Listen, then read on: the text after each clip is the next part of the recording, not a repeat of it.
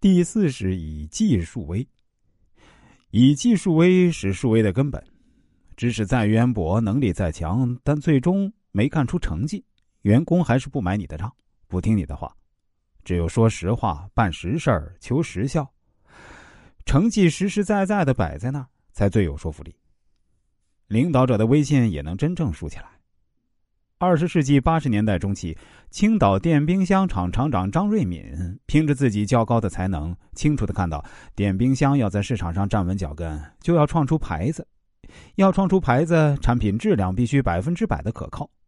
为此，他提出了名牌战略，使秦岛利波海尔这个冰箱成为品牌。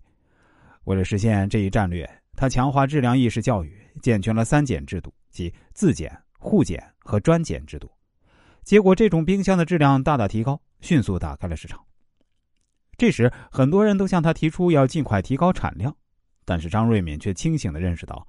从当时工厂的管理能力来看，加大产量很难百分之百的保证质量，因此他宁可一时失去一部分销量，也不让盲目扩大产量而砸了牌子，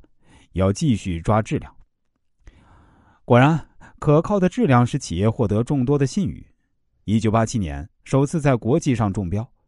一九八八年获得我国冰箱行业第一枚金奖；一九九零年跨入一级企业行列。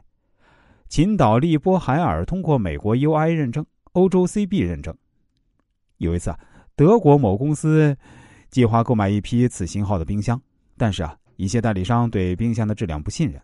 因为日本、韩国的冰箱都没有成功的进入德国市场。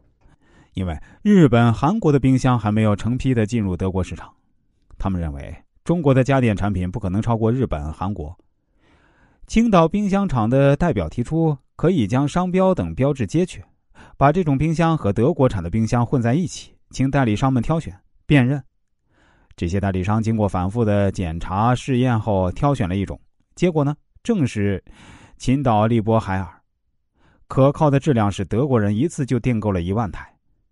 通过此事，青岛冰箱厂在国内是更加畅销，国家、企业和职工也都增加了收入。该厂职工认为，这些成就取得和厂长张瑞敏的才能是分不开的。从此以后，职工们对张瑞敏更加信任，他在职工中的威信也越来越高。一个领导者可以根据自身的优势去树立一个或几个方面的威信，也可以根据自己的短处有意识的去弥补一个或几个方面的威信。但无论如何，必要的威信是不能少的，因为一个毫无官威可言的领导是无法服众的。